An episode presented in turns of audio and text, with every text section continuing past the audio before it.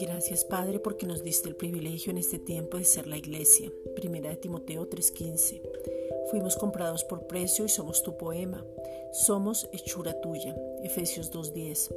Tú nos hiciste y somos tu obra maestra en Cristo. Somos tus hijos amados y podemos decirte te amamos porque tú nos amaste primero.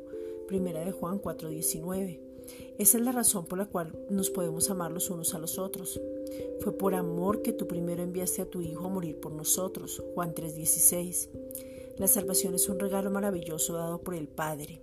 Pero para recibirlo, usted debe hablar y confesar que Jesús es el Señor y Salvador de nuestras vidas. Romanos 10, versículos 9 al 10. Creyendo en su obra completa, perfecta y suficiente. Juan 19, 30.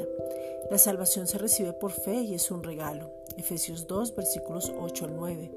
Que trae muchas cosas, como sanidad, prosperidad en todas las áreas, libertad, triunfo, fortaleza, una herencia con promesas ya establecidas porque Él mismo es la herencia, el poder de Dios, autoridad, gozo, paz, seguridad y confianza, el ADN del Padre y revelación.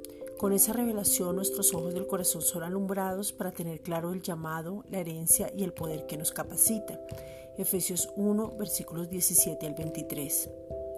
De esa manera, nosotros nacemos de nuevo, podemos confesar, y por eso hoy, Padre, te pedimos en el nombre de Jesucristo que alumbres los ojos del entendimiento, que traigan las personas a Jesús, que el Espíritu Santo las convenza de pecado, que es no creer en Jesús, Juan 16, versículo 8 al 9, y que reciban la abundancia de la gracia y el don de la justicia, Romanos 5, 17. Gracias, Padre.